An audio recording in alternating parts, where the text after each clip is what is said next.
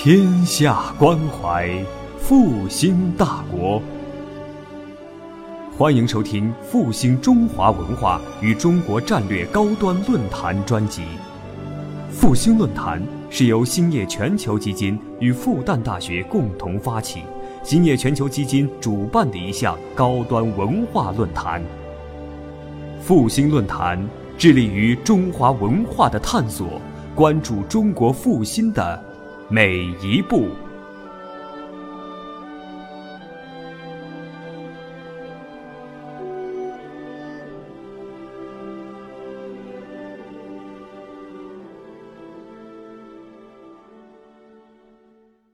非常感谢复兴论坛给我们提供这样的一个平台和机会。我不知道大家是不是饿着肚子赶过来的。如果是饿着肚子赶过来的话，呃，你们可以吃东西，我不忌讳吧。呃，我们今天呢谈一谈一些老人。那么这些老人呢，可能呃大部分都都不在世了啊。呃，那么在今天这样的一个社会里头，或者是说，呃，你比如说周末大家来，那么街上车水马龙的。这个路上也是人声鼎沸的，在这样的一个环境里边，我们在谈一个非常遥远的事情，可能呃很多人在会问，就是说他们跟我们有什么关系？呃，我想暂时呢也不要做一个结论，呃，去说有关系或者没关系，有没有关系？我觉得这个就好像我们跟一个人的相遇，或者跟一件事情的相遇一样的，有时候是某种命定的。有时候当然是你追求的所得。总而言之，我觉得从你人的一生来讲，有时候不可可能不是非常严格的一个设计出来的一个这样的一个一个一个结果啊。呃，大概三个方面的问题，呃，可能中间的问题我可能会讲，呃，时间关系讲的略略一点。呃，不都是跟这个怎么能把它大一点？看看啊啊，好了，呃，不都是跟呃完全是巴金，那么还有他的一些朋友或者他的一些晚辈的一些一些事情。那么第一个呢，要谈的问题呢，我想呢，想谈一个就是新派和老派的问题。这个问题呢，在很长的一段中国古代社会呢是不不存在新派老派的，因为大家接受的教育基本上是一个同质化的一个教育，就是。相同的这样的一个一个教育，比如说读书人都要读四书五经，那么都是这样的一个一个一个一个路子出来的啊。那么但是呢，当中国打开这样的一个大门，成为世界的一部分，而不是中心之国的时候，新派和老派就就出现了啊。那么这个大概是在晚晚清的时候，啊，如果更严格或更具体一点分，那么大概是在五四的前后。啊，就民国后边的五四的前后，那么这个时候呢，表现是非常激烈的一种对立的一个一个一个态度。你比如说，大家可能把一些主张新的思想的，或者说呃学习过很多西方的这种思想的，企图以西方的思想来改造中国这样的人叫做新派啊。那么把一些秉承的中国传统的思想和文化的一些人。或者一些保守主义的人士，那么叫做老派。那么这两之间斗争之激烈，大家如果能够去翻一翻当年的这个呃老的杂志，会有非常清楚的一个这样的一个一个一个感觉。呃，可以说是大家都是文雅之士，但是在这个问题上讲到对方的时候，就已经变得很不文雅了。呃，什么样的词儿都出来了。呃，那么都在骂对方，呃，骂的有时候真是很很不讲究。呃，我前不久写过一篇小文章，讲的很很有意思的一一个一个事情，呃，就是胡玉芝的一个文章里边提到的，有一个呃，以前我们有个杂志叫《东方杂志》，《东方杂志》有很长时间有一个主编叫杜亚泉，杜亚泉先生是一个文化保守主义者。呃，他在讽刺那些做新诗的人啊，那么就就就是都用两只苍蝇什么嗡嗡嗡啊，什么就这样这样的呃这样的词来那什么啊，然后说若问你在叫什么？他说我我是我是在做新诗啊。那么还有一个呃老老先生，那么他觉得胡适之他们做的这些新诗啊，等于是驴鸣狗吠啊，就是用这样的词来来来来称呼这些这样的。当然新派人士这个回骂也也是很不客气的，就相互之间这这这种对立是很强的。我相信可能在有一段时间里边，这个他们之间的价值观念也好，行行为方式也好。可能是会有有一些有一些对立的，但是现在呢，如果从一九一五年开始《新青年》创刊开始，那么到今年正好一百年，我觉得一百年之后的情况呢，不见得这么绝对对立的，就包括当年的那些人，也不见得是绝对对立的。你比如说那些写新诗的人，其实都写了一首好的旧旧体诗词，你比如说鲁迅呐、郁达夫啊。那胡适自己，他也他也写会写诗词，对吧？啊，那么尤其是到了现在，情况我觉得完全发生了一个一个变化，因为那个转型期已经过去了，我们现在其实处在一个更大的一个融合期。那么这个更大的融合期，不单是中国本身的这种新派和老派，甚至有时候我们的全球化，你比如说，你的黄种人跟黑人跟白人，你之间的这种文化价值的曲线。可能都不是绝对绝对的这种清楚了，哎，举一个例子，你比如说你今天用的什么 iPad 啊，你用的苹果电脑用的什么，你那个键盘的位置都一样的呀，全球都一样的，是吧？你你的这套系统都一样的，只不过语言文字变了一变嘛，对不对？所以说在这种在这种情况下，可能有时候过分的强调这种新旧的这种对立，我觉得是不太有意义的。或者说我这个人是在伦敦生活的，可是我那个胃口是中国的胃口，我天天在想吃中国的面条、饺子。那么这种情况也不是没有，对吧？所以说这种这种文化的融合是一个必然的一个现象，是一个现代社会就随着人流的融合所造成的。你比如说，还举一个大家身边的例子，这几年不断的每个城市都在闹方言的问题。每个城市都在闹方言的问题，因为觉得保方言已经到了这个，呃，不能再等的一个这样的一个一个地步了。但是对这个方言这个问题，我觉得我有另外的一种看法。我不是说方言没有价值，方言确实是有价值，而且方言里边蕴含着那种地域文化的这种智慧。那么这里边一些语汇是普通话所没有的，这确实是。但是。方言如果作为一个学术研究，那么这个是可以承传下去的。但是方言作为一个生活中交际语言的保护，非常非常难了，非常非常难了。我们要要要面对这个现实，面这个现实是在哪里呢？就是你可以从根子上来讲，方言当初是怎么产生的，或者方言的一个语言环境是什么样的语言环境？当年的语言环境极有可能一个人的一生。都没有走过他的家乡或者他的出生地二百里、三百里外的地方，甚至有的人可能也就是二三十里外的地方。那么这种情况下，其实是在社会一个交流非常非常少的情况下，你容易形成你自己的一个独立的语系。咱们相互间这种这种交流非常少，那我说什么话都是我这个眼前能够看到的这些人能够听的。可是现在你想一想，我们在座的大家都来自哪里？大家可以想一想，你不要说上海这样的大城市了，你就是一个中小城市，它的人口的复杂程度就是非常强的。你说你把哪一种方言定为绝对的一个语汇，剩下的都不准说，本身就不现实。只要我们两个人走到一起，我们想交流，我们肯定就要寻找一个彼此都能够听得懂的语汇。那么这种情况下，你的语音其实已经发生改变了，你的语音其实已经发生改变了。所以说，大概前几年好像于伟他们在找能够说纯正上海话的老人，大概就是作为标准音来录音。我看最后他们的结果就是很失望的一个结果，啊，还是一个结果。为什么？他们觉得这种标准化越来越少了，能够讲的这么纯正的越来越少了，啊，因为咱们现在觉得，哎，我讲这个话就是上海话。我我听到我我我的一个朋友，他的一个母亲，他他在说，现在的上海话简直不能听，啊，一一个接近九十岁的老太太，她认为我们现在讲的很多话已经完全不是上海话的纯正的语音了啊，所以其实这个是在变化的，它不是在实验室里头。所以说新派和老派这个问题也是这个样子。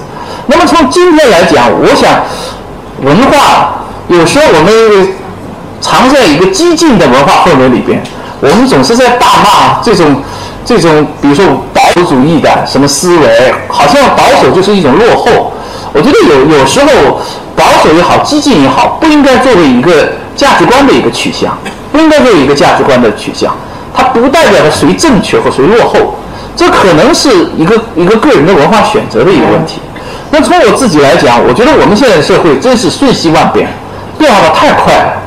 这个快的程什么程度？我不知道大家有没有感觉？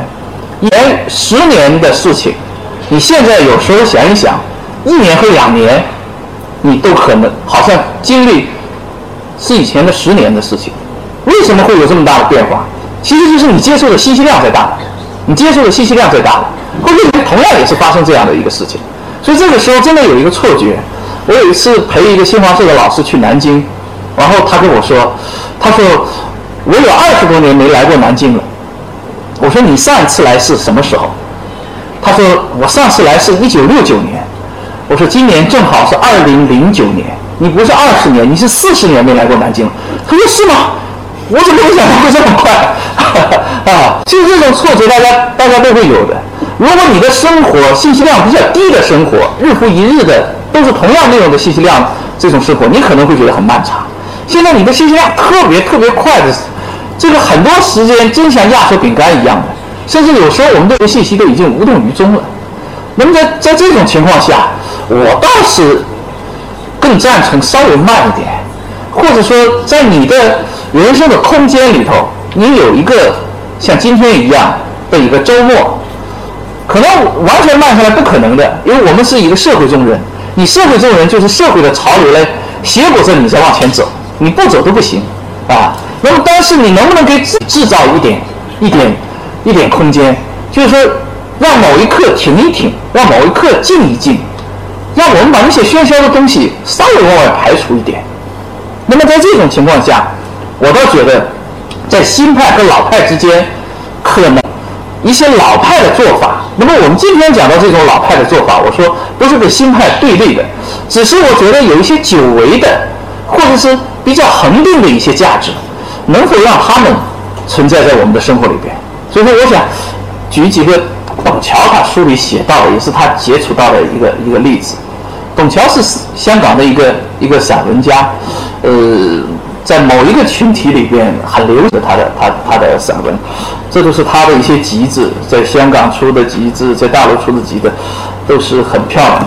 那么他他讲到讲到过几个事情，我觉得呃能够看出来，人和人间交往的这种老派的人物他会怎么做，他他会秉承的一些原则是什么啊？不是大事情，全是小事情。啊，大家看看，一个就是他讲到的一个什么呢？他讲到的，他当年从英国到香港，到香港来找工作的事情。啊，他是他在英国待了一些年，呃，后来到了香港，到了香港找都找不到，这种情况我们可能也能遇到。但是他那个时候年龄已经。比我们在座诸位可能年龄大得多，你比如说，呃，已经有了家，有了孩子，那么越找不到，它是一种负担。你想一想，可以想象得到的。所以有段时间心情很不好。他有一次，他觉得这个工作已经十拿九稳了，就是他的了，啊，结果后来，结果也不是他的，啊。那么在这种情况下，这种情况下，那么一个老先生，这个这个先生姓申，叫申时初，所以他就是文章里大家看的。写的这个石初先生，那么知道了他这种情况，那么我们现在可能有一种一种啊拼命的安慰你啊，怎么样啊？大家看到他文章里写的，老先生不是采取这样的办法，老先生也不是他的人生导师一样的，给他上一堂人生的课呀，要面对苦难呐，要什么什么挫折呀？老先生没多说这这些啊，他很有分寸，很有度的，很克制的。但是也充分的表达了对这个年轻人的心灵上的这样的一个关怀和温暖。啊，所以约他在这个茶楼喝茶啊，这个抛出这本小册子啊，是他早年抄的一些田园诗，最后喃喃地说这些诗写的清爽，念起来舒服，苦闷的时候读读诗词，日子会变得漂亮些啊。所以那天晚上天更冷，师傅先生打电话言归真题，要我宽心，用了“事缓则圆”四个字，劝我再碰碰机缘。他说他一九五二年刚来香港，就也也是这个样子。所以他抄了这册这册诗来来解解忧啊，就是，所以我我我觉得这里边真的有有一种这样的人的一个一个一个做派，他可能无声无息的，或者他仅仅用很简短的几句话来提示你，来暗示你，啊，或者是来点化你，他不会像上一堂思想品德课一样，或者什么伦理修养课一样的，他不会用这种这种办法。但是董桥一辈子忘不了。董桥写这篇文章的时候是前前几年的事情啊，前几年的事情啊。那么非常有意思，董桥这个人是在英国读的书，其实现在在玩中国的古玩呐，玩文玩呐，玩这些这些东西，也在收洋装书。那么实际上呢，也是很有中国文人这些老文人的这些气派的。他最近的一个笔叫笔墨展，其实他的书法展在在台北。最最近，啊，那么多少年后，又有另外的一种情况发生了，就是孙石生先生的太太去世了。那么孙先生苦闷的时候，董的做法也仿佛是二十五年前，他说二十五年前的一个翻版啊。那么他就把当年孙先生给他那那本诗册交给他了啊。话也不用多说了啊，就是我握着他冰冷的手，一话没说。孙先生看着我，拿着这本小册子，点着头，我们离开了。我觉得这是一个很固定化的一一一个画面。真的有时候很多东西不需要更多的语言来反复的说，那么相互间的心意都懂啊。这是我觉得是老老派人或者是这种老的君子很多的做事的原则。啊，很多的这个原则，你比如说我在读书的时候，有些老先生也都是这样子。你比如说到他们家去聊天，东东南西北的胡扯，啊，那么大概临走的时候，哎，他突然说了一句话，他说：“旁边这本书你带走，这本书上里面有篇文章，是你正在做的这个课题，你正在写的论文能够用得上。”啊所以你你你这个这个时候，他甚至留你也不留你的，你你你真的拿了书，你心里感慨真是很多的。他其实是个很有心的人啊，很有心的人。你又是一个晚辈，而且你又不是他们家里唯一的晚辈，但是能够分得清你在研究什么东西。他平常看书里，他知道这个可能是你能够用得上的，他会替你留下来。等到你来的时候，就这么一句话给你啊。所以这里边其实真的有很多这种心意和情谊在里边，但是他不答，他不要去说啊，他就是这个动作。所以说，我觉得这这这种这种这种事情很多。这个故事呢是张大千启功，还有这个叶公绰先生他们的一个一个一个故事。故事的前段呢是什么呢？就是都说张大千好好赌，那么这个曹娥碑呢？曹娥碑是他们家常这样的一个一个一个贴，结果他赌钱把这个东西给输掉了，啊，输掉了，输掉了之后呢，那个因为是家传的一个一个东西，所以有一次他他妈妈张大千的妈妈这个生病，那么突然向他儿子想起来提出这么一个要求。我怀疑他妈妈可能就知道这个东西已经让他儿子给赌掉了啊，就是说我我我在临走前我想看一眼这样的一个一一个一个一个东西啊，就是所以说就有下面这这一番话，就是张大千他要把这个东西拿回来啊，所以所以他他就他就提提出来，就是说谁这个东西就哪怕你看他三个条件，就最后一个就是哪怕你就借我两个礼拜啊，我我我我怎么样啊，就是。啊，那么叶先生有一番话，那么这个东西正好是在叶公绰先生的手里头，啊，正好在在他的手里，所以先生有有有有一个话，我觉得也能够体现出那一辈人的这种这种风范啊，就是说我一生爱好古人名迹，但是从不巧取豪夺，玩物不丧志。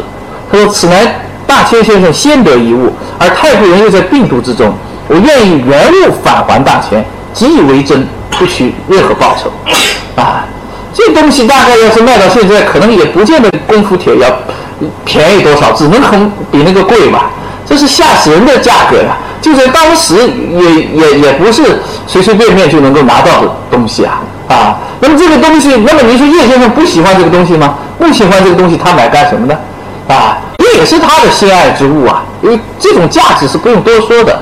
但是在这种时刻，在这个时候，他对这个物有一个态度，哎，这个这个态度是玩物从不丧志啊啊！所以我我觉得。相比我们现在，我们见到了好多收藏家，有时候我经常在想，他收藏的到底是一个具体的东西，一个文化品，还是他收藏的是金条，还是存折？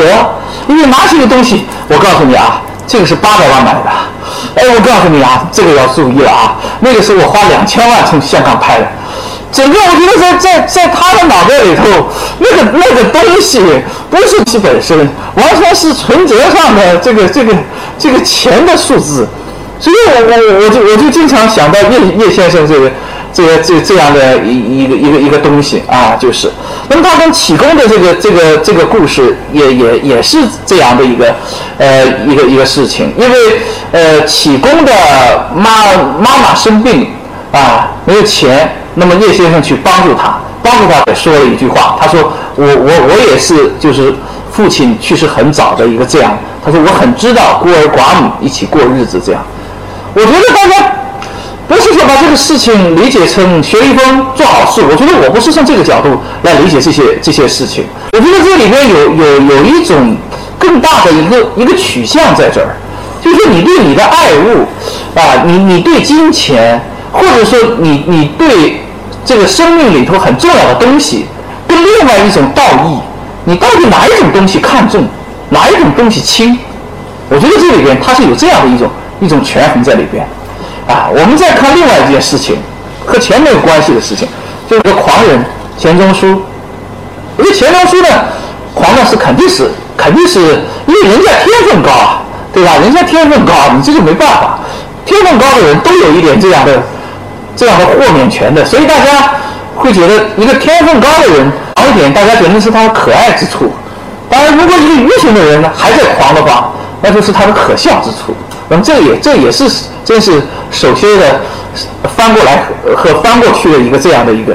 所以你看啊，钱先生这种狂话，前面这个你别人要给他开学术研讨会，他就说了这么一段话，已经是很这段话已经很著名了，我就我就不念了。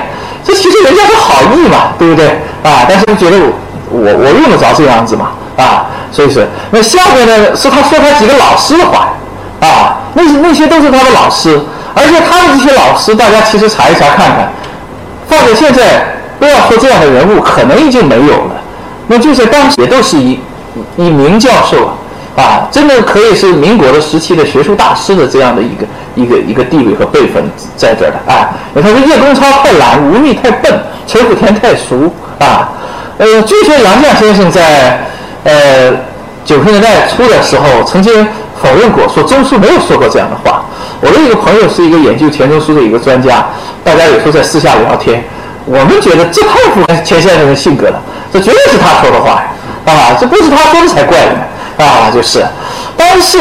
是不是钱钟书就是这样的一个人，天天去骂他老师，或者是见了他老师，这个都怎怎么样的一个人？我觉得不是的，钱先生是有分寸的，钱先生是有分寸的啊！而且这个这个分寸，有时候可能还从我们今天的角度来讲，已经很严苛了，很过了。所以下面下面这个故事就是钱先生对待俞平伯的这样的这样的一个故事啊。这一篇应该是。呃，这个周教授应该是周策纵，啊，美国的美国的一个研究《红楼梦》的一个一个这样的一个一个一个海洋啊，叫呃周策纵。那么他他去拜访俞平伯啊，所以钱钟书是怎么见这老师的啊？呃，大大大家可以可以可以看到啊，深深的鞠了一个躬啊，老师很尊敬的。就是他后来就是周车正在序文里头感慨，他说这种对老师的尊敬，倒是我吃了一惊，也是我自觉惭愧。自从到美国以后，无论在台湾、香港或大陆，见到过去的老师都没有讲究过这种旧式的尊师的礼节，哎，所以说你看，在在在这些时候，他又是非常严格的在尊奉一些东西，所以我我觉得这里边其实讲来讲去都不是什么大事情，也都是我们能够做得到的事情，或者说这些事情。不是说要上刀山下火海才能做得到的，但有时候我们确实是没有注意这些事情，我们放过了。所以我觉得有有时候，今天我们在讲的第一个问题，我觉得有一个分寸的问题，有一个尺度的问题。那么这有时候其实就是一个修养的问题，一个文化的问题。因为文化，我想不要把它弄得很吓人，只有在故宫博物院里的东西叫做文化。我觉得文化其实它就应该在我们的生活里边。其实它，就应该在我们的生活里边。所以说，包括不断的有些人在提读书节啊、全民阅读日啊，我是蛮反对这样的、这样的。我说你这样的就把读书，把它从我们的生活里拎出来了啊！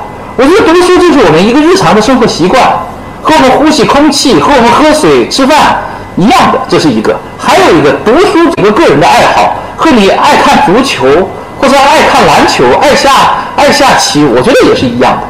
也是一样的，你不应该把它一个无限放大，无限放大就变成一个什么？它从我们的日常生活里脱离，从日常生活里脱离，你就觉得干这件事情一定要一个专门的一一个时间、专门的环境，好像是一个很神圣我才能做的。那么这其实倒不是让我们更加热爱读书，我觉得倒是让我们更加远离读书。所以说，有时候他们在讲，我不要把这个事情讲那么庄严，能不能随便一点？能不能随便一点？那么好好多我们谈到的这些东西，也也也是也是这样子。中间黄永玉先生的事情不讲了，我怕时间来不及啊。就是讲另外一个事情，就是前两年刚刚去世的复旦大学的一个教授张志恒先生啊，呃，他主编的这套中国文学史是蛮有名的啊，呃，三卷本的，也是在整个中国文学史里边比较新的一种。啊，因为是在两千年前后这个推出的，后来又推了两千年后又推了修订版啊。那么讲他的一个事情，那么这个引的这段话呢，是他在中国文学史新版，其实是第二版，第一版我记得大概是在九六还是九八年出的，这个新版应该是在两千三四年或者两千两千零七年、零八年左右这这这段时间。出的啊，那么他文学史的最后，他写的这段话，那么这段话当然是像是一个礼节性的话，但是我我我觉得我看过后，我真是印象蛮深的。他就说，在复旦版中国文学史的编写过程过程中和出版以后，当担任复旦大学校长的杨福家院士给予我们许多鼓励和支持。那么，特在此次增订本出版之际，我们表示我的敬意和谢忱。那么这些话原应写入《中国文学史新著原序中，但其实杨福家院士仍然担任着复旦大学的校长，为了避免奉承领导之嫌，所以留到了现在。你看，我觉得这里面出事也有刚才我们在说的，他有一个分寸，这个分寸是是在他。很认真把握的这样的这样的一个分寸啊，那么当年他不写，当年他不写，因为当年这个校长在任上，写了他有奉承领导或者是给领导拍拍马屁之说，这个我们就不说现在这个一本书的感谢，我看他尽是领导或者是大人物，好像小人物都都忘掉了啊。那么但是为什么后来要写？他受过人家的情谊，人家对他有过帮助的，啊，所以说这份情谊是不能忘的，而且这份情谊也应该在合适的场合表达出来的，这是他现在写的一个一个很重要的一个一个这样的一个依据。所以说，我觉得这这里边也有一个他的一个分寸，就他接人待物，他怎么向人家表达谢意，不是一种无原则的，啊。也不是一一一种谢了就谢了嘛，管他是不是校长了，反正他真的就帮助我呀，啊，他觉得他他要注意的，他明显这里面他有一个在乎在里边，所以他才会这么讲究，啊，我觉得有有时候真的就是这样的一个一个一个分寸，讲究和不讲究，可能就体现在这个这样的一个一个分寸里边。那么这种分寸里边会有很多耐人寻味的东西，很多耐人寻味的东西啊。这个时候我们会觉得一些老派的人真的有时候非常非常讲究啊。在这样的讲究里边，有时候是让我们肃然起敬，有时候是让我们自惭形秽啊。有时候我觉得是在提升我们的这样的一一些灵魂啊，就是。所以说，回到我们这个话题，就是说，前辈们跟我们到底有什么关系？我觉得这个问题有答案，也可以没有答案。为什么这么说呢？前辈们跟我们有有什么关系？应该问我们每个人自己，而不是去问前辈，啊，因为我们好像总是我们在选择他啊，其实不是他在选择我们，我觉得啊，不是他的，他已经去世了，他他有多少粉丝？他的书能够印多少，对于这个人的本身来讲，已经没有任何意义了，对吧？已经没有任何意义了。所以说，实际上是在于我们是不是遇对了一个前辈，我们是不是遇着了一个前辈，遇着了这个前辈之后，我们对这个世界的看法，对人生的看法，我们对自己生命的看法，不是我们对外，首先是对我们自己，是不是有有了改变？或者是不是他又给我们打开了一个世界？或者说，在我们的一生里边，有没有几个这样的人？在这个时候，我觉得前辈可能不是一个具体的人，他可能是某一种价值的观念，他是某一种价值的观念，所以我才有在问：我们一生有没有这样的几个人？当然，你可以说是孔子，对不对？你也可以是刚刚去世的，也可以就是现在你们家的邻居。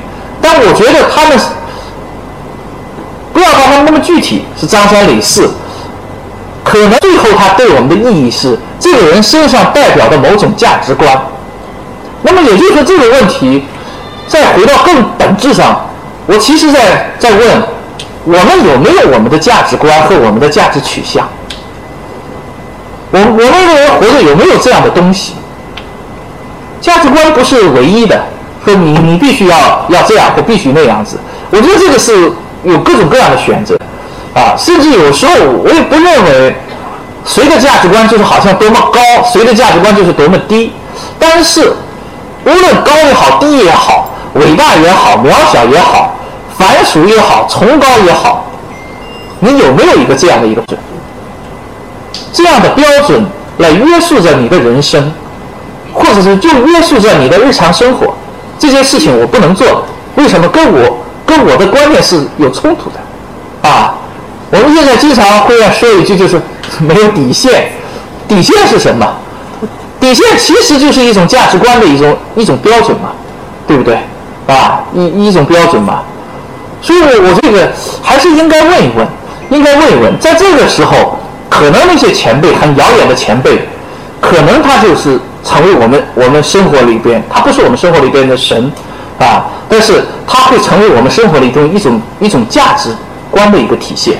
那么有了这样子，你说有了这样的，我能怎么样呢？有了这样子，我我我就能发财？我就我觉得你肯定发不了财啊，呃，或者是他跟发财没关系啊，甚至他跟你改变你的人生境遇没有关系，没有关系。可能你原来更倒霉的，你现在你好像觉得这样子没有任何改变。没有任何改变，但是人是不是所有的价值都既定在于刚说的我谋取某种人生地位，我发多少财？因为我想社会的这个选择是很有限的呀，社会上不可能我们每个人都发财啊，有发财的就有破财的，甚至还有只能从发财的人这个口袋里头分一杯羹这样的人呢，或者说发财的人是少数的，其他的人是多数的。但是，那么这样的话，那只要那几个人活着，我们就不应该活着了吗？我们就得去去把我我们没意义吗？我们的生命就应该结束吗？我就不是这么看的啊！我觉得这这这种是不是有金钱，是不是有地位，高不高贵，我我我我觉得是这种世俗上的东西，可能不是决定我们人生唯一价值的一个这样的这样的一个标准。为什么这么说呢？因为有很多人可能很风光了，但是某一个历史场合、某一个历史机遇，他已经变得很不风光了，连做人的权利都没有了。你比如说像巴金先生他们这一辈人，他们活过了反右，他们活过了文革，那即使在大街上扫扫地，人家都唾两口唾沫的人啊，对吧？但是就是你在这样的情况下。你怎么确立你的生命价值和意义啊？你的价值意义如果仅仅是我当年的风光为为价值标准的话，我相信你活不下去的，因为你现在这个境遇和当年真是叫天地之差呀，对不对？你怎么你怎么能活下去啊？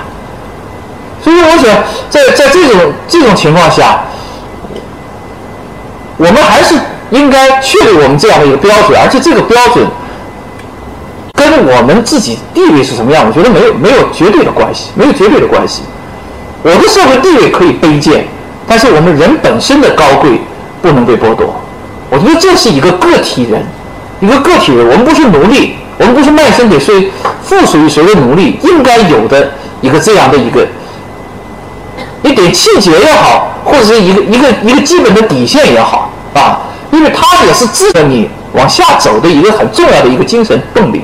你说这是阿 Q 胜利精神胜利法，我觉得即便是精神胜利法，他也是在给你鼓舞的，啊，是吧？所以说，我觉得从是从这个意义上来讲，前辈与与我们，这这都是巴金先生的一点照片，青年晚年他们一家子，这是他的儿女，啊，那么。有这个有这个问题呢，就是再回到我们刚才的这样的这样的一个话题。那么这个话题我归结一下呢，我觉得可能这这种人生的这种尺度、这种分寸是很重要的啊。但是这种尺度和分寸不是教条，就是说什么时候是可以破例的，也有这种也有这种这种情况的啊。我举一个巴金先生的一个例子，大家现在在看到的这个手记呢。大部分这些手记呢是冰心先生的，但是呢，这里边有三处修改是巴金先生的修改，啊，三处修改是巴金，呃，哪三处呢？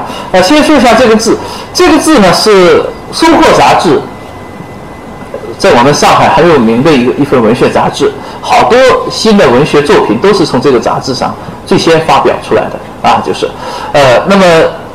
收获是创刊三十周年，一九八七年的时候，约请了一批著名作家给杂志写的贺词。那么大家也在回顾跟收获之间的这种友谊啊，呃，那么里边呢好多呢人都提到了巴金先生，因为巴金先生是这份杂志的创刊人之一啊，创刊人之一。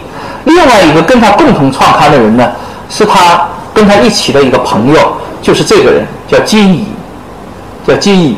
这个人，这个人因为一九五九年就去世了，所以说很多人都不知道这个人的名字，这个人的作品也不是很流行。但是呢，有一个事情呢，可能大家也不断的在提起，比如说曹禺的第一部这个话剧《李禺》，《李禺》最初就是曹禺拿给金乙看的，因为他们两个是把兄弟。那时候曹禺还是清华大学生，啊，那么金乙当时和巴金也是在北京办这份杂志，啊，因为有另外的人说这个剧写的好像很乱，那么金乙又考虑到他是他的把兄弟，所以说金乙就把这个本子放在抽屉里，大概有一年多的时间就没有拿出来发表。后来有一次他突然想到这个情况，他跟巴金说，他说，哎，现在有一个本子就是家宝写的万家宝。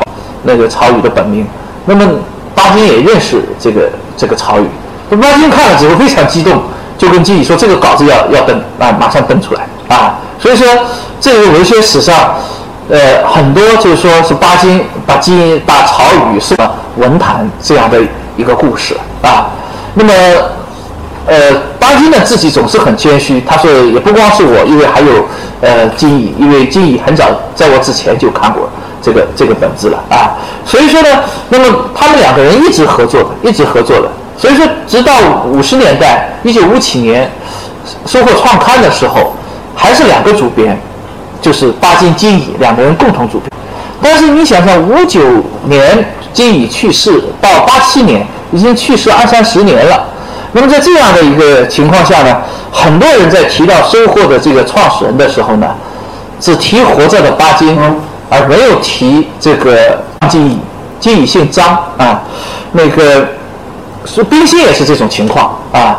其实呃，巴金跟冰心的认识还是金乙介绍的啊，还是金乙介绍的啊。那么所以说呢，他们都在说，就是巴金怎么怎么创刊这份杂志。那么这个稿子呢，就到了售后编辑部。所以说这边的一句话呢，说冰心他就讲他对收获的这种这种感情。他也有，他说为什么有这种感情？他说因为收获是我的好友巴金创办的，我一看到收获就想起巴金一家，这是冰心的一个一个一个原稿，冰心的一个原稿啊。那么上海了之后呢，巴老看到了这个稿子，巴老特意改了三处啊，一处就是他他这个他这个前边，我的好友金乙。巴金创办的，而且他还非常特意的把金乙的名字放在他的前面，啊，下边就是说，巴金一家他给去掉了，啊，他就是就想起了金乙巴金，啊，就，所以说我觉得在这样的一个非常非常微小的动作里头，可能大佬不需要向世人解释的一个动作里边，或者说他还原事情真相的这样的里边，其实有巴金。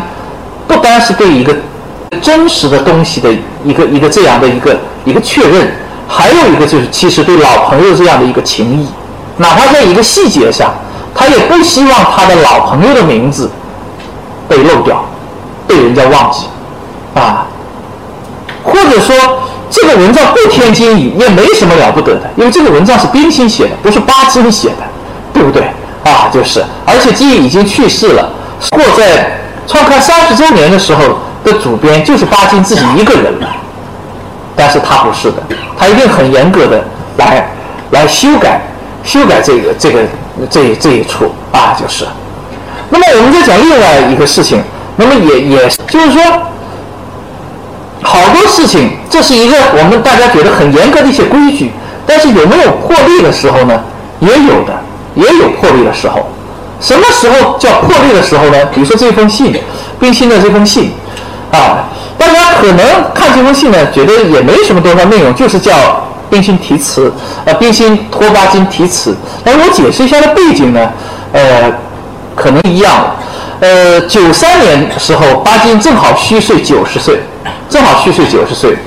其实从一九八二年开始，巴金先生就已经被发现患有帕金森氏症。一九八三年、八四年，他连续生病，生病后的结最严重的结果是什么呢？他的手拿不动笔，他的手拿不动笔，就咱普通的一个圆珠笔啊，或者一个水笔，他的手拿不动，因为帕金森氏症这个是对神经有损害的一个这样的病啊，就是拿不动笔，拿不动笔就就是你现在看到的电视录像都是什么程度？一支笔就巴老要有两两只两两两只手在握着这支笔。有时候握不动，有时候旁边的人都在把着他的手，就帮他扶住这支笔，他才能慢慢的移动来写字。所以说最严重的时候，他一天只能写一百个字到两百个字。你想想，一天坐在那个书案前七八个小时，只能写这样的几个字。就说这这种情况啊，这是一种情况。还有一种情况呢，他晚年要做的事情非常多。那么他有自己又有一大通盘的写作计划，包括写作《随想录》啊，写两部长篇小说呀，翻译何尔岑的五卷本的《往事与随想》啊，就有有这样的一通盘的一些计划。那么在这种情况下，一个老人，一个八十岁到九十岁这样的一个老人，精力和体力都不如年轻的时候了。所以说，在这种情况下，那么他为了保证写作时间，基本上已经向社会不断的在宣布，就是说我我。从此不再担任一些名誉的职务啊，那么不再为别人题词，当然也不出席任何会议啊。很长的一段时间里头，他他非常严格的坚持的这样的一些一些规矩啊。呃，特别是巴金还有一个说法呢，他就说他从小没有练过书法，他说他那个字写的很难看，他就叫我到处去题词，这无疑是让我去出丑啊。所以说他更是不断的在举一些题词。但是大家看到了《冰心》这封信里边，这个像命令一样的，请你无论如何要说一句话啊，请你无论如何要要说一句话。冰心不知道巴金有这样的规矩吗？完全知道的。他们两个人晚年的友谊，他们是姐弟相称的，以姐弟相称的啊。而且他们家的二代都是在，比如说冰心家的这个女儿，都叫巴金叫巴金舅舅。巴金家的子女都叫冰心叫冰心姑姑，就是这种这种这种情感已经在第二代里边。真的像是一家人这样的这样的一个一一个一个这样的一个一个情谊啊！那这种情况下，前面如果查冰心全集的话，还有冰心就说：“对我也赞成你，我现在也不乱提词了，我也不给大家提词。可是为什么这个他就可以提词呢？所以我就在讲，定了规矩是定了规矩，但是在做人方面，规矩可能是有破例的时候的。这个破例当然也是有有分寸的。”比如说，冰心为什么能够有这样的请托？那是他的母校，那是他的母校，啊，因为是他的母校，所以说冰心觉得他要办成这件事情，啊，为什么他他像命令一样的在说说巴金，说你一定要给我写一句，因为她是他的大姐，他们两个人的关系是不一般的，所以说在这种情况下，以这样的很多东西又变得合情合理了，啊，这样的东西又变得合情合理了，那么。但是这这个事情很难理解，不难理解。但是我们在生活中经常理解成另外一个样子。我们说某一些人很不讲究，就是说经常提出一些非分的要求。那么他也有他的理由，就是说，哎，你昨天不也是答应过那个人吗？当然，人家可能会笑一笑，人家没有说，我昨天答应那个人，我跟那个人之间的关系是什么关系？那么在这种关系下，很多事情。可能认为不可能的事情，都可能是顺理成章的。那么就是说，人家是不会说的。但是你提出要求者，你应该意识到这里边的分寸，哪些是你不能越界的啊？但是作为一个立规矩的人，自己来讲，他又知道哪些规矩是不一定见了谁都走的啊？我觉得为什么不守呢？这里边其实我下面还会再讲几个例子。我觉得这里边其实是有一个，也有一个，就是说我们人不是那种那种机器，下了一个指令就必须要这么做。如果是那样的话，我觉得这个社会一点意思都没有，啊，这个社会一点意思都没有。包括现在的社会，我们什么问题都讲到法律上。我不否认法律调节这个社会的一个巨大作用，而且它也是一个现代社会的一个最明显的一个特征。但是，把一切都靠法律来解决的话，我相信我们的生活会很没有意思的。如果你把一切都寄托在什么东西，明天跟我律师谈去，跟我们我们法庭上见去，我们的生活会很没有意思的。当然，就更不要说这个社会会不会乱套了啊！我反正总而言之，我我觉得那是没意思的。那么有意思是体现在哪里边？人和人之间有一种情感，有一种情谊。这种情感和情谊其实是社会的润滑剂。它是有弹性的，它是有弹性的，啊，那么我们再讲另外一个例子啊，三三个三个人，巴金、冰心，呃，夏远，冰心家那个猫，啊啊，这个这只猫很很有名，呃呃，这个猫去世后，现在被做成了一个标本，大家如果谁到福建福建长乐的冰心文学馆，还能够看到这只猫在。呃，文学馆，呃呃，在福建冰心文学馆里边放着啊。这个猫啊，呃，据说很很有这个抢镜头的意思。它只要是到冰心家里拍照片的人，把相机举起来了，猫就往冰心身边跑。他知道你是来拍，肯定是来拍冰心的啊，就是，那么他就也就能够进到这个镜头里边了，哈 哈，就所以说确实是看到很多照片，冰心坐在那，猫就在旁边啊，有时候可能是刻意喊过来的，但有时候就是猫主动的就跑过去了啊，就是这样的一个情况啊。我们讲另外一个事情，另外一个事情什么呢？我就说这个规矩和这种这种破规矩的这个事情。黄商先生是我们上海的一个老作家，他是巴金三哥的学生，啊，巴金巴金的三哥叫李尧林，是天津南开中学的英文老师，呃，教了很多有名的学生，还有包括黄宗江啊，就是黄宗英的哥哥啊，都是他们这个班的学生。那么，呃，黄商呢，就是跟那个黄宗江是同班同学，他自己不姓黄。呃，反正社会上在传说他当年是黄宗英的铁杆粉丝，啊，所以要做黄宗英的衣裳，啊，这个这样子，所以说他的笔名叫黄商，啊啊，就就是等于是这样子。那么也是讲他跟巴金的一个交易一一件一件事情，讲到给收获的一件事情，讲到巴金对他删稿子的一件事情，啊，讲巴金删稿子一件事情，他就讲两次，一次呢就是写了吴晗的。篇末有许多文字被他一刀砍掉了，还有一篇当中有对老友不敬的话，也被他删去了。啊，黄商特意在下边说，两次都没有同我商量，只是有编辑转告，对第二篇的处理，说明将来编辑时可以补入。啊，这是巴老去世的时候黄商写的。啊，所以黄商他说，我非常佩服他这种处事风格，觉得犹如在大树密荫之下安坐，是一种幸福。这个从一个外人来看，这巴金也太霸道了。怎么人家的文章说删就删，而且跟人家商量也不商量？你总得跟人家商量一下吧，对不对？因为皇上也是一个名作家呀。但是我觉得皇上也懂巴老的意思。那么他后边那句话呢？他觉得巴老是在替他好，替他考虑。那么这这是一方面。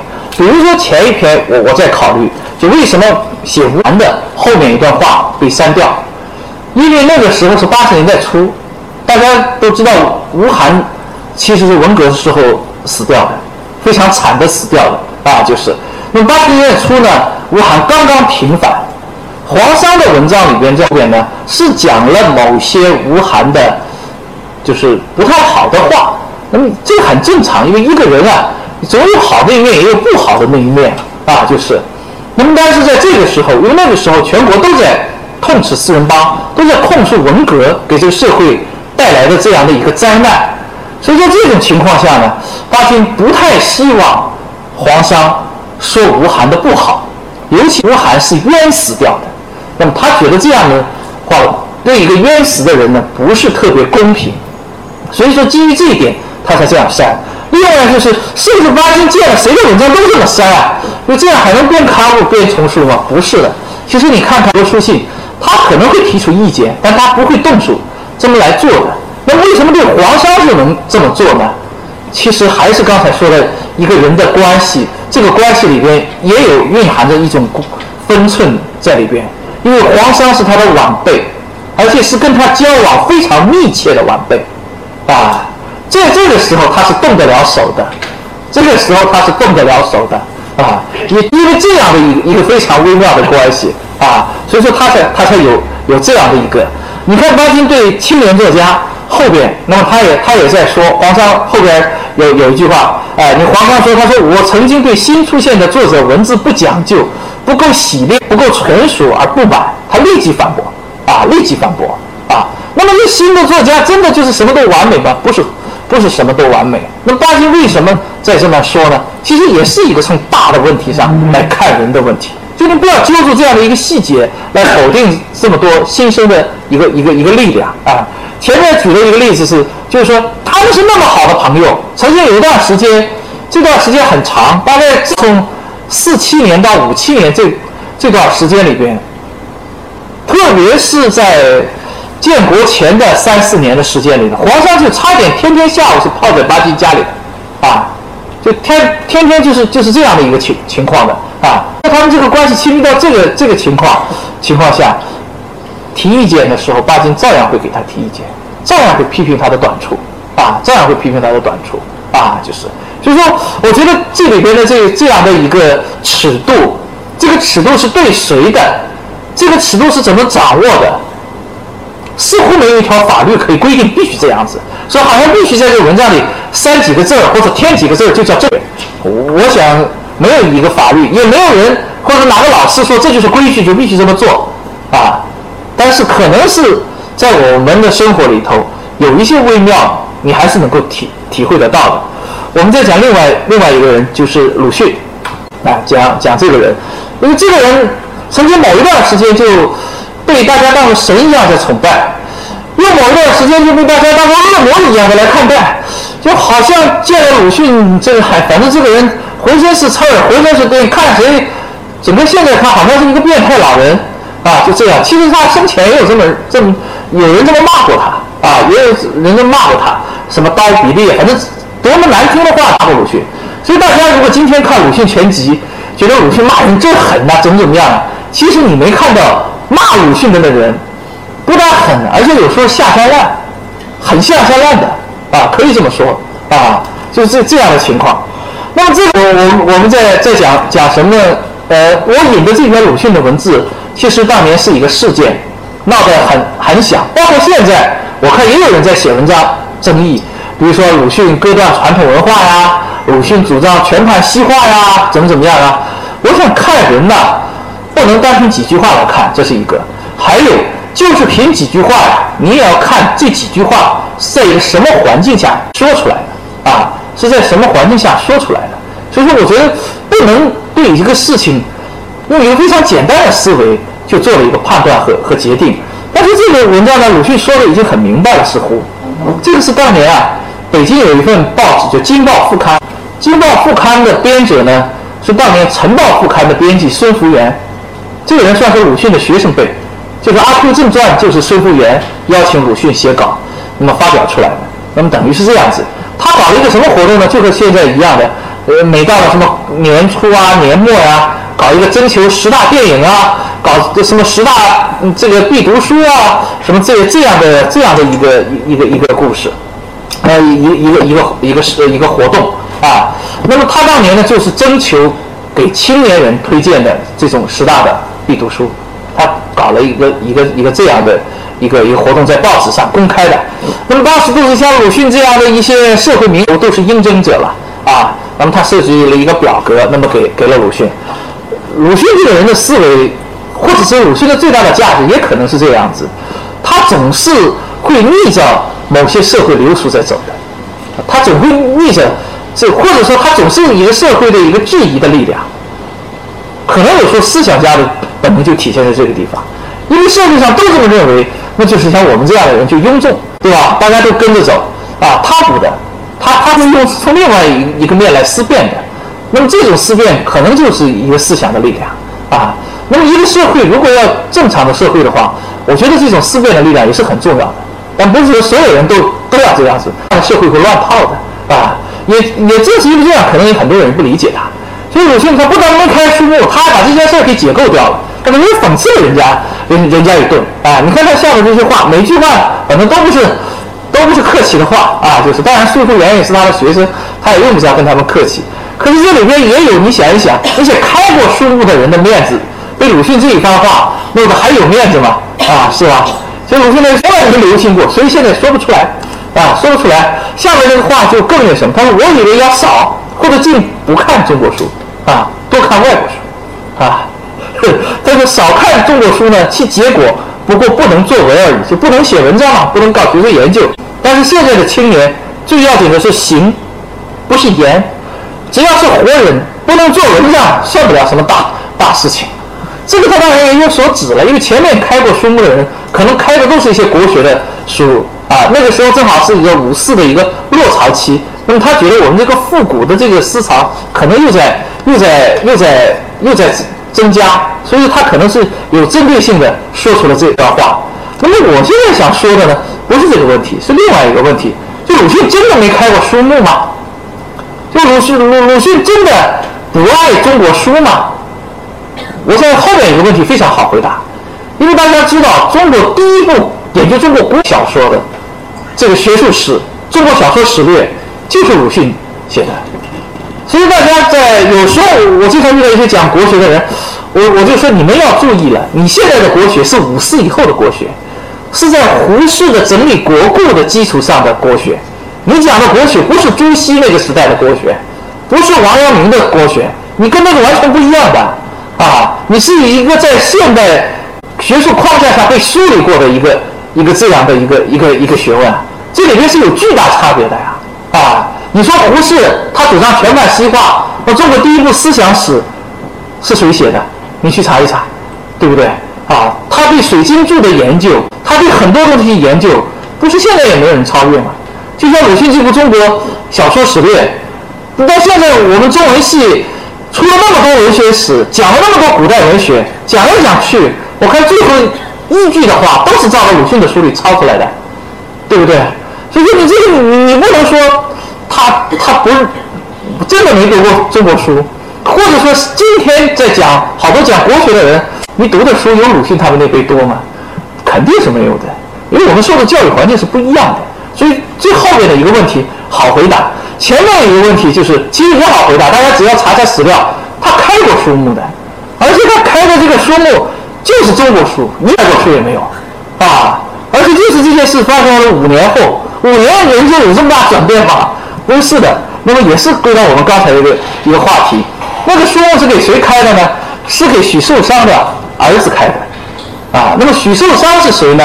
他们绍兴的老乡，在日本留学的时候，同时都是章太炎的学生，啊，鲁迅留学日本的时代应该是一九零四年左右的这样的一个时，这是真是极老极老的老朋友，啊。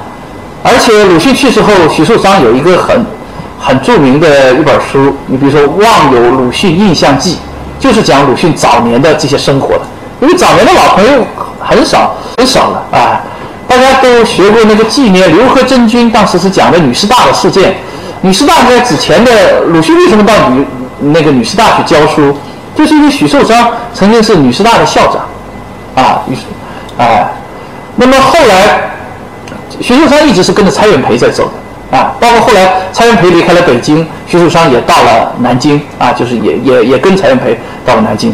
鲁迅给他儿子，他的儿子谁呢？叫许世英，给他开了一块书目，大家不妨参考一下，你看看哪有一本外国书啊，对不对？这都是中国书啊。那么话又说回来了，哎，他怎么？这不是自相矛盾？这人家活的真是有人说这个活的真虚伪啊，这人啊？啊，怎么人家的两面性表现的这么强烈呢？我觉得我也不是从这个角度来来理解的，我的角度也是就是说这个分寸跟魄力之间的关系。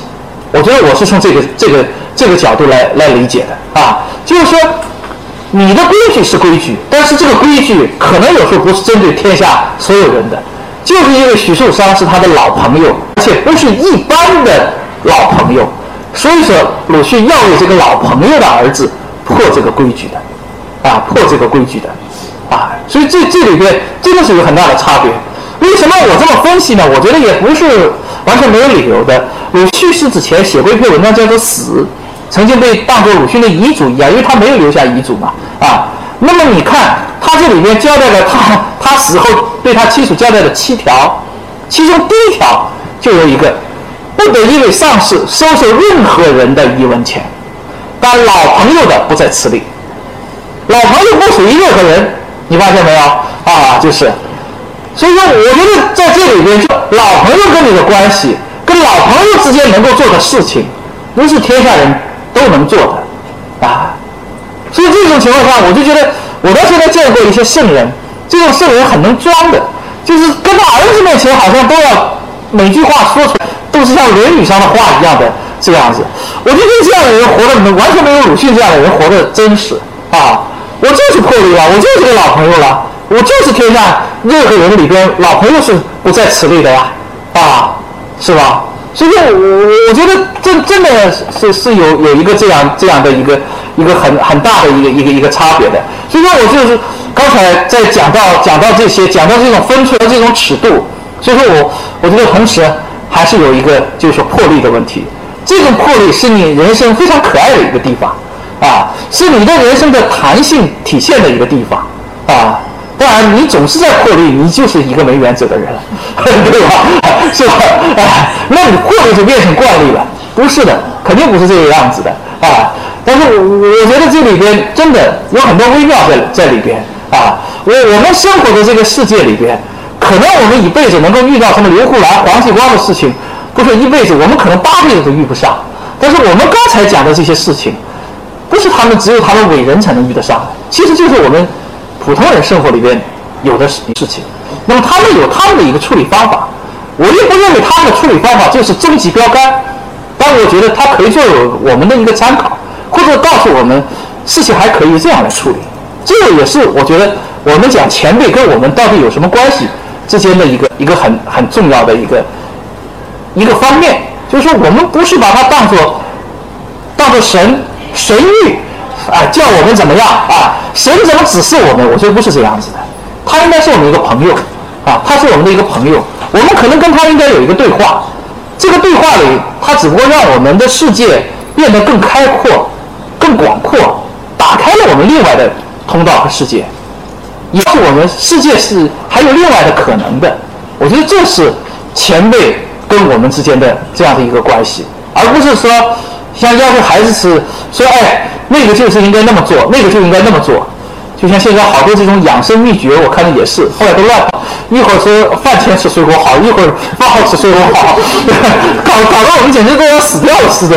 你怎么这都都是不对的，是吧？啊，我就想起来一件很有意思的那个，当时大佬晚年的时候，有记者来问他，就说你这个锻炼吗？跑步吗？什么健身吗？什么？他他说 都不，就很惭愧的说都不。他活了一百零二岁。我们上海跟他有一个就比他早一点去世的老作家施哲垂先生，这个是施哲垂先生自己写文章写的，就被记者追的，实在没办法了。记者天天说，那时候他九十多岁，就说你活这么高龄，耳聪目明啊，你给我们讲讲你的养生秘诀。我不想他根本没什么养生秘诀，而且生活条件一辈子也不说好到哪里哪里去的。就实际上没他，他说我实在跟他问的没办法，我就说，我想起来了。我每天早晨吃九个大枣，然后然后记者告诉我，就是说吃大枣可以养生。例子就是施热水先生，你说错的倒也没错，你说对的也很荒唐。所以说，我觉得人生不能用这种这种办法来来来追求，好吧？所以下面的一个例子我不讲了。那么将来有机会，大家也可以，你非常有有趣的一个人。我其实在讲前辈的那些才情啊，才情呢，我在讲什么呢？不是说这些人才高八斗都是我们赶不上的。呃，有些天分的东西啊，你是赶不上的，你怎么努力也赶不上的啊。至少从我自己的感触里边，因为我在做这个工作，说实话也接触过很多，你说伟人也好，或者说伟人有点过分了，名人也好，确实是有些人有特殊的能力，有特殊的能力，这种特殊的能力是我们赶不上的啊。这这个你你在家里怎么努力也赶不上的。但是我想说的是什么呢？那一代人有一个东西，就是说他们脑袋里没有那么多束缚。没有那么多条条框框，我们老是讲讲创新，结果怎么也创不了新。为什么？我就觉得我们其实脑袋里头条条框框太多了，我们的规矩太多了。那代人经常是你觉得非常荒谬、非常不讲规矩的事情，他们都做出来，啊，他们这个大大方方的做出来，啊，他们一往无前的做出来了。那么最后他们也取得了他们的成就。所以我就觉得脑袋里的那些框框彻底去掉，那种创造性。才能激发出来，你的才情才能才能激发出来。那么我举的例子就是梁中岱，这个人真是文艺复兴式的人物。这个人做翻译，他自己说是一流的，确实是他翻过一流的东西。写诗很著名的诗人啊，那么外语几外语非常好。这最后到晚年呢，居然制药啊，制药。他他有一份他给巴金的，他也是巴金的老朋友。他给巴金的这个东西就是我的制药经历。这个干什么呢？不是在乱讲，后面是对啊，就他发明的这个这个药品治治好了什么病？大家眼神好的可以看看上面，包打万能病都没有。你看我这上有乙型脑炎，什么什么肠道淋巴结核、肺结核，他这个他他晚年就是一直为了要把这个药投产呐，希望国家来鉴定他，所以他到处在写信，他也求巴金说你向上面帮我反映。这个这这个这个情况，我曾经在网上把这个东西发出去。梁梁先生这种药，如果没失传的话，绝对是包打天下了。马上有人说，文人说的话你能相信？对不对？那么这种夸张的嘛，就是我想对这个人说的也有道理。结果我跟你讲，真的，我我我就是看了同我微博的另外一个人，我是前年去广州，那个人就联系我，他说你要不要去看看梁宗岱的家？我说什么意思？他说我来接你。我说我不认识你，你为什么来接我？他说我也有一个心愿，要还这个愿，去梁教授家去。然后后来他就真的就来接我了。一个是七七年、七八年的时候十岁的，那他六八年左右出生的，那现在现在已经中年人了。来了，我说你为什么？他说我我跟你讲，我就是十岁的时候得了肾炎，他爸爸妈妈都是广东很有名的医生，整个医院广东医院是治不好的，两三个月，吃了梁中带的一剂药，就是他当时这个叫氯速汀啊，就是一瓶啊。他说从此我就没有犯过这个病。啊，哎，这是我真的见到这个活人在跟我讲的这个这个这个这个这个事情啊。他说我爸爸不相信，我爸爸非要再去吃一个礼拜。所以他说梁教授当时托人去拿药的时候，就是梁教授不应该再吃了，我的药医生说医真这么好了，他怎么还吃？吃完了之后他还是不相信。就那一年，他说我不断的在查病，因为他爸就不相信这些，你知道吧？啊，就不断的查病，就看看这个因为肾炎那个指标嘛。就看这个这个指标，这个指标真的就在没有了，啊，他说他说你看我现在像一个有病的人吗？啊，就是，所以我我就觉得真的很神啊啊！那么这些当然梁中带他这个也有他所谓的科学的道理，因为他广西人，从采药啊到我们去他家，他家的后院就是现在都拆了，都都没有了，换成另外一家了。那那进来的那家，我说你进来是什么？他说后边就是炼药的炉子。啊，炼药的炉子，他他的太太，就后来的这个太太，那太太本来是一个唱唱戏的一个演员，培养成也是也是制药师一样的一个这个这个这样的人。你不能想啊，一个一个一个中文系的教授，一个外文系的教授，最后变成一个一个这样的一个制药师。有一些党和国家领导人，有部分党和国家领导人用过他的药，啊，就是。啊，因为都是没没没治的情况下才去找他的，有治的不会找这个江湖郎中的啊，就是啊，等等于是是这这这种情况。那么有一点点时间，呃，我后边讲到的一个最后的话题，呃，我讲一下友情啊，呃，我觉得为什么讲这个话题呢？这个话题也是我们现在我觉得感触比较深的。你比如说，在我自己的接触里边，就经常有一种。这样的一个友情，你比如说某一段时间，某一些人，差不点就天天要出现在我的面前一样的，好像如果我有一个半天的空闲时间，他就要呃带着我去哪去玩，带哪大家要见面要怎么样的，呃，然后见了又一段时间，这人从此以后再就没有了，永远消失掉了。哎，我突然想到了啊，原来某一件事情我把它办完了，我就是一个这样的一个结局。啊，就是从来也没有了啊。然后还有还有的一种友情是什么呢？咱们是哥们儿，咱们今天在在开会说话的时候，我告诉你，必须观念的一致的啊。如果说话的时候你不替着哥们说话，明天就翻脸，明天出了这个会场就翻脸。为什么？你哥们都不替我说话，你还还还还有谁替我说话？这个逻辑就是这样的一个一个逻辑。那么这种友情是我们大家现在比较习惯的友情，大家觉得对呀，就应该这样子啊。不以哥们两肋插刀，还有谁怎么样啊？是吧？那么我觉得我们可以讲一点另外的一种友情啊，另外的一种友友情，不是用这种处理方式。那么同样是心心相印的友情，而且这样的友情都是经过了超过五十年以上的，不会是一件事情办完了从此就不见了啊，就是超过五十年以上的，而且这五十年里头相互间的命运都有着巨大的转变。比如说今天你风光了，你坐起台上，我是接下球啊，啊，明天正好咱们又换了一个位置，啊，这真是就考验人的人人的时候到了。可是这种友情真的是经历过了这样的一个考验。那么，首先呢，讲一个巴金跟沈从文，我不想太多讲，这个讲的也也不少。这个是巴金啊，呃，这个是沈从文啊，呃呃，沈沈从文的太太。沈从文的妹妹，沈从文的太太的妹妹，反正现在都是名流。大家我不讲是谁，大家去查，是吧？这这这一家子，反正现在都很有名，也都很时髦啊。就是，呃，沈从文和巴金的这个关系真的有点很特殊，呃，到什么程度呢？你比如说，呃，他们两个人在上海见了一面之后，紧跟着第二年，巴金就拎着包就住到沈从文在青岛大学的宿舍里去了。啊，就到就到就到这个程度啊！我，后来我想也真好意思啊。更好意思的是，沈从文的结婚典礼呢，那巴金没有参加这沈从文的结婚请柬。巴金先生什么东西都保留的，沈从文家里都没有了，看到吗？当年的结婚请柬。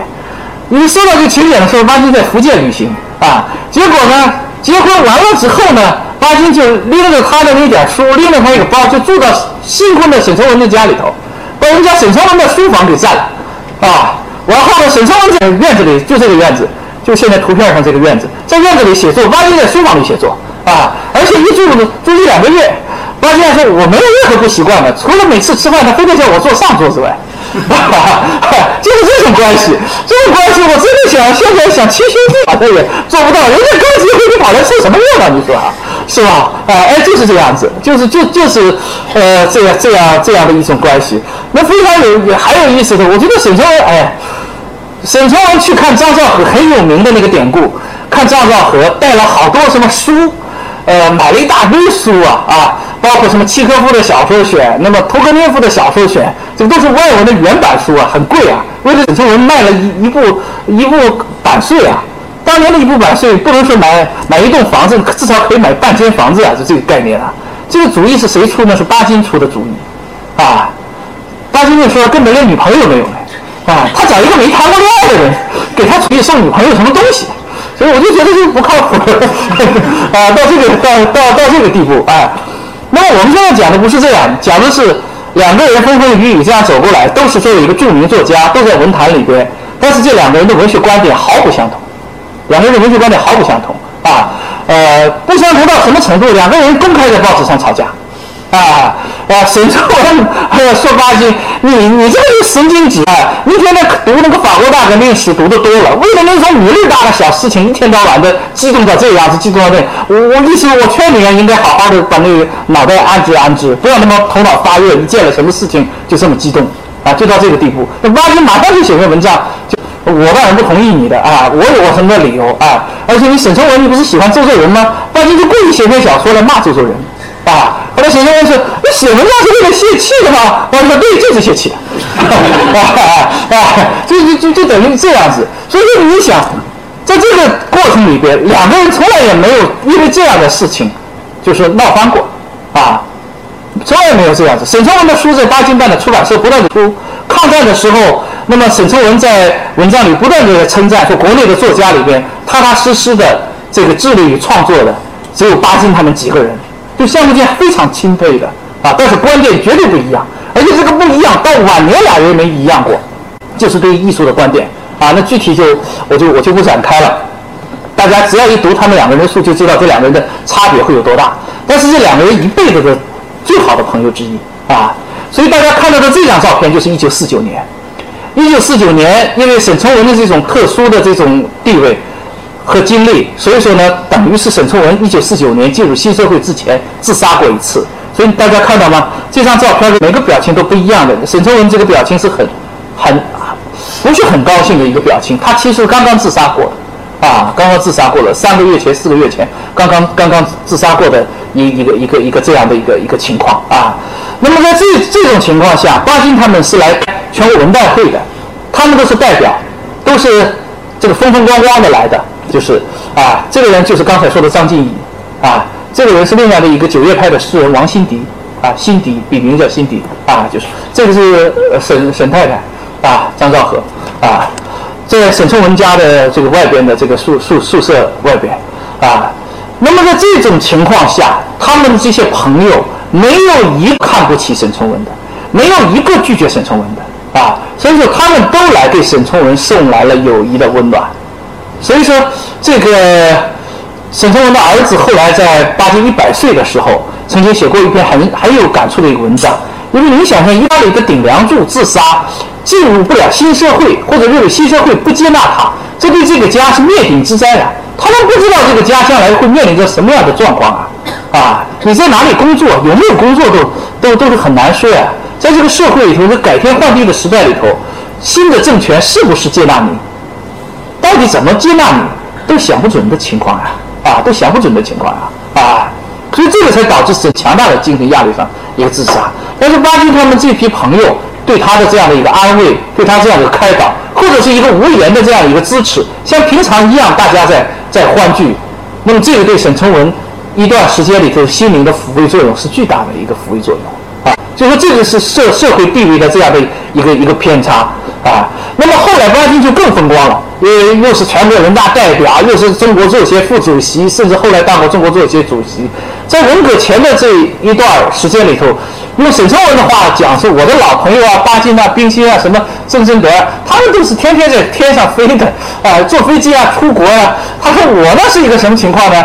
早晨天还没亮就到，他后来在北大待不下去了嘛。啊，这到故宫去做这个解那个写说明写写说明做文物研究啊。他说每天早晨故宫的大门紫禁城的大门还没有开的时候，我买一个烤地瓜，然后那个这个呃拿着这个地瓜的这种热气啊，这个坐在这个门外等着开门，然后看着天上那种星星啊，你想它是一种它是一种什么样的一个一个境况？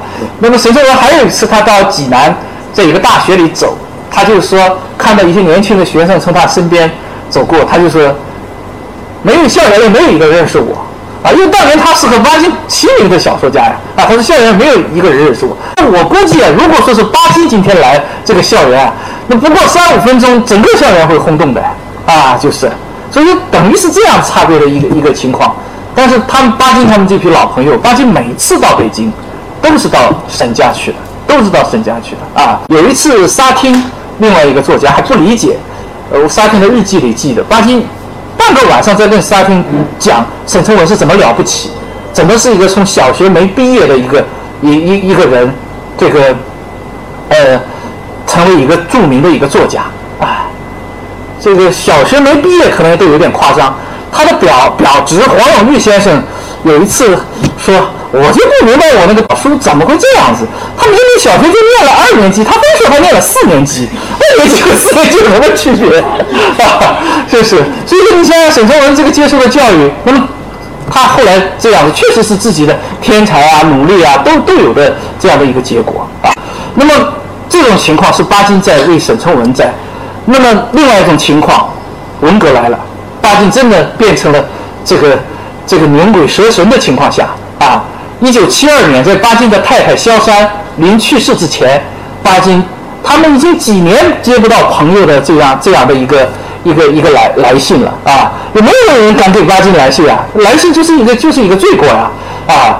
那七二年环境稍微松动的情况下，沈从文给他们写了几页的一个长信啊，所以巴金始终不能忘，就是他的太太临去世前的大概是两个月两个月。这样的一个时候，他太太拿着沈从文的信说：“现在还有人记得我们，啊，现在还有人记得我们，啊，就是就是这样这样的一个一个心灵的温暖啊。而且到七四年的时候，巴金的情况是有点改变，但是还是这个头上这些这这些罪名都没有解除。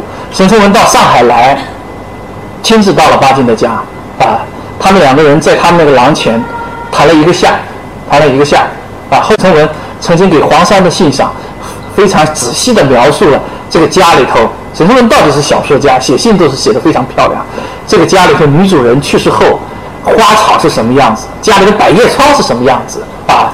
非常细心的这是这种这种观察，包括巴金的精神状态是什么样子啊？所以说我就在想，就是当巴金最倒霉的时候，沈从文没有忘记他，没有忘记他，那么又转过来了。那么到了文革结束后，巴金。又重新复出文坛了，那么他在文坛的地位始终比沈从文高啊，所以说又成为风风光光的人物的时候，他也没有忘记沈从文啊，他不断的在为沈从文的房子呼吁，因为沈家那个房子到什么程度呢？只能有一个人工作，沈从文跟张兆和两个人分别住在大概离一里多地的一个地方，啊，到什么呃严重什么程度呢？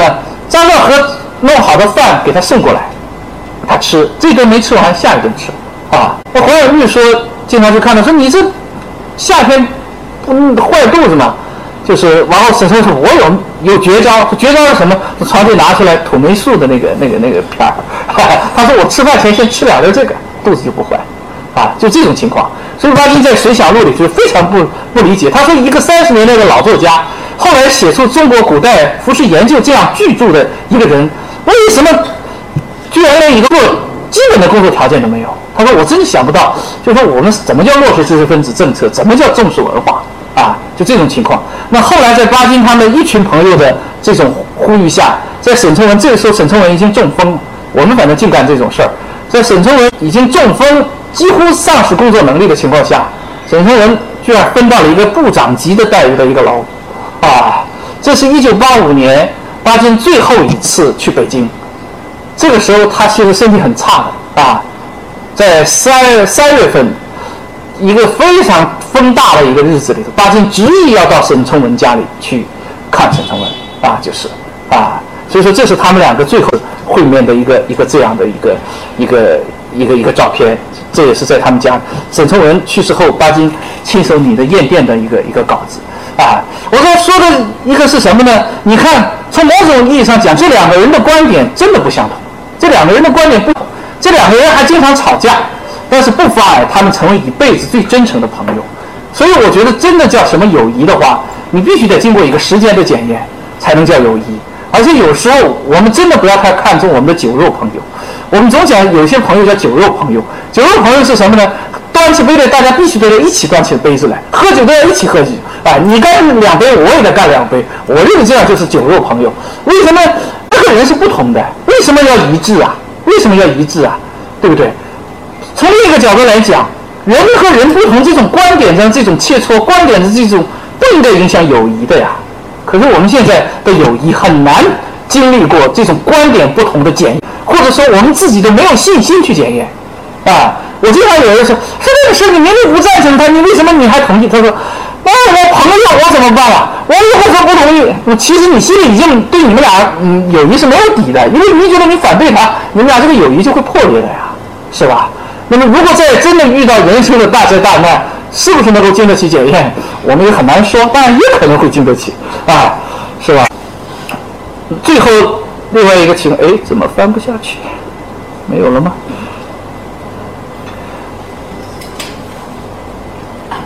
这个到这结束了吗？我记得 PPT 后边还有，啊，呃，谁呢？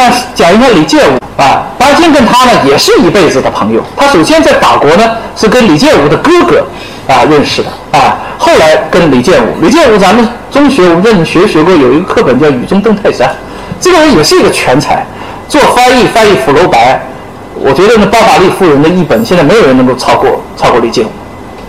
写评论，他那个《举华集》，包括像沈从文他们编成这些作品，当时发出来，李建武就写了非常才华横溢的评论。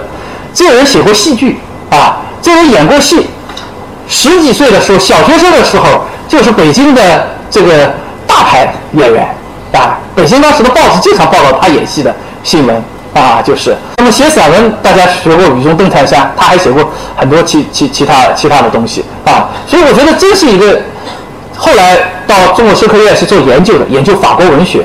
我觉得真的这些人都是一个像大师级一样的一个一个一个一个人物啊，就是。那巴金跟他的交往也是呃来自呃。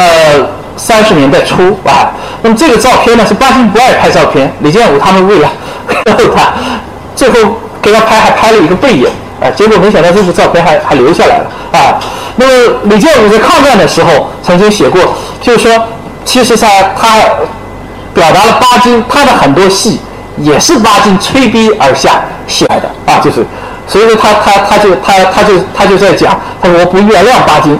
啊，为什么？他说从这不过是春天起，几乎没有一出戏不是他逼我的啊，就是没有一出戏不是逼我的啊，就是后面又他又开玩笑讲到了说，这个家宝就是曹禺啊，说曹禺讲话他才不信呢，因为曹禺一天到晚的在骗女人，是是随便撒谎 啊，就是，那么他他他在他在讲讲讲，那么这当然了是是好的一方面的一个情谊了。那么我们再讲一件什么事情呢？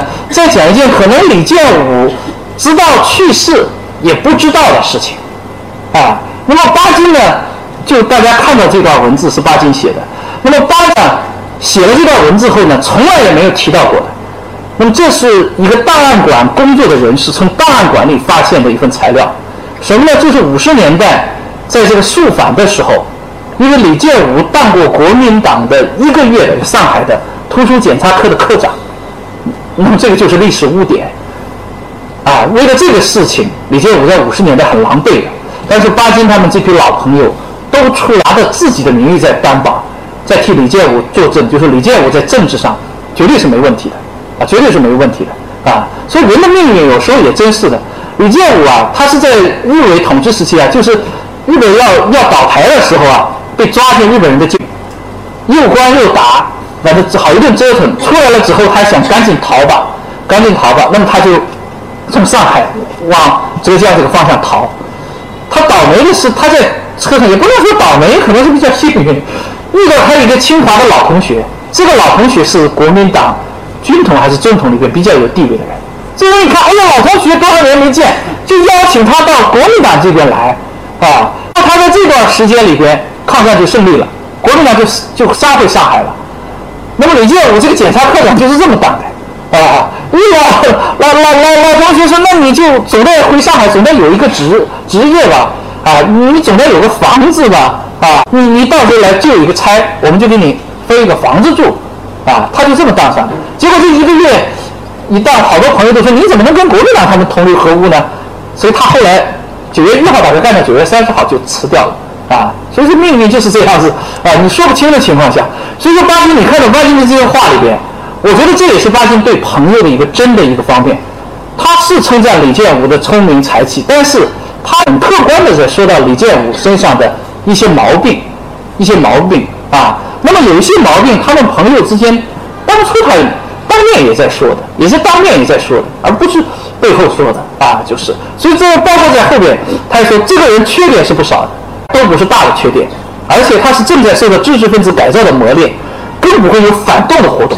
他还有一段话，他就说，你还可以找谁谁谁去了解，我们都可以为韦建武来作证。在五十年代出去这样的作证，其实是蛮担风险的，好多人要躲都躲不过的啊，就是。啊，因为你这等于是拿着你的这种政治生命也好，拿着你的名誉也好，来为朋友来做的担保的，呃，但他就这样担了，啊，而这个东西是九六年被发现的，李建武先生已经去世了十多年了，所以说我觉得李建，因为他是直接送在档案里边的，所以我觉得可能建武先生一辈子也没看过巴金给他说的这份东西，啊，就是啊，那么这是这是一个情况。李建武的书都是巴金给他出的。另外一种情况也是在文革的时候，文革的时候，李建武听说巴金家里头又多了一个外孙女，因为巴金的存款被封的，他主动的找到另外一个翻译家汝龙，叫汝龙给巴金带点钱，啊，这是第一次。第二次就是他直接让女儿那个拿着他自己的钱给巴金，啊，这个是巴金。也是一辈子忘不了的有一一个一个事情啊！而且这两个朋友会到一个什么程度？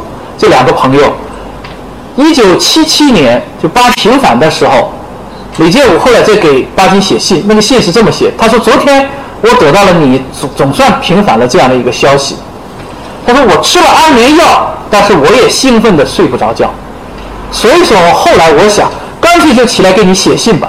现在是凌晨三点。所以你们看着，真的他把朋友的事情，李建武也是个性情中人，山西人，把朋友的事情当作像自己的事一样的，啊，这样这样子，啊，这个话我我再说回来，这两个人也不是没有争论的。大家如果看现在人民文学出版社出的《爱情的三部曲》，就巴金有名的一篇，里边附了两篇文章，一篇文章就是李建武对巴金的这这部书的评价，《爱情三部曲》不是巴金所有书里最好的。李建武的眼光也是很毒的，所以在里边他也挑了这部书的很多毛病的，啊，公开在当时的报纸发表的《大公报》上发的。巴金也不服的，啊，巴金接着就来一个答辩，啊，就是说李建武你好像是坐在什么一个一个非常豪华的车上，你看那些风景看得太快了，你看得不真切，你没有把我的作品看得看得认真认真。这两个东西就这么一直就附着巴金的书，一直发行到今天。一直发行到今天，就是说，真的就是朋友不见得什么都要一致，那就叫朋友，真的是真的是这种情况。如果说没话，那么我们前面的前辈们，他就是用这么一种方式来展开了一生的交往的，来展开了一生的交往的。所以说，这是最后他们两个一次，八零年四月十五号，他们两个一个友谊的一个一个一个见证，就是也是刚才说到巴金不提词的。巴金自己的文章里说，这次他俩 差点吵了起来，啊，差点差点吵了起来，因为李建武非叫他写。李建武为什么非叫他写？我在旁边，我旁边引的这段话里头，李建武已经说出来了啊。他说，在活着的朋友里头，心中一直有这么一个李建武的，数十年有一日的不多了，恐怕就是巴金。所以李建武坚持要巴金写，巴金就坚持不写啊。巴 金就说：“我是字写的很难啊，就坚持着不写。”他说：“我们两个老头坐在那，就谁都不说话了啊，谁都不说话了，就搞得很僵了，在李建武家里头啊。”所以巴金一看这种情况下，所以巴金突然站起来了，就跟李建武说：“你有笔吗？”啊，李建武还兴奋的拿起笔，他给他写了就旁边的这样的一个一个一个一个书名。这个时候，其实巴金已经有了帕金森氏症的前兆，所以他写字那个笔啊展不开，你发现很勾啊勾勾巴巴的这这样的一个一个状况。这是他们两个人友谊的一个一个最后的一个一个一个见证啊。八零年的四月四月十五号啊，他们在李建武家里。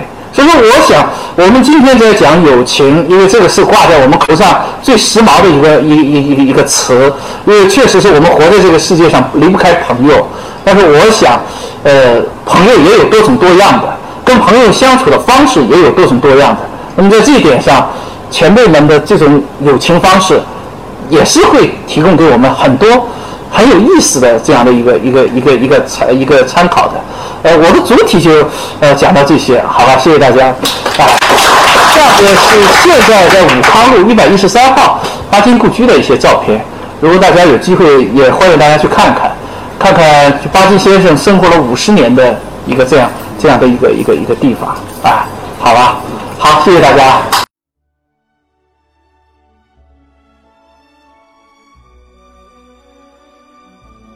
感谢聆听本期复兴论坛。本论坛由复旦大学儒学文化研究中心提供学术支持，欢迎您关注复兴论坛的微信、新浪微博及豆瓣小站。复兴论坛主页：三 w 点复兴 Chinese 点 cn，我们将向您推送更全面的资讯及更优质的论坛。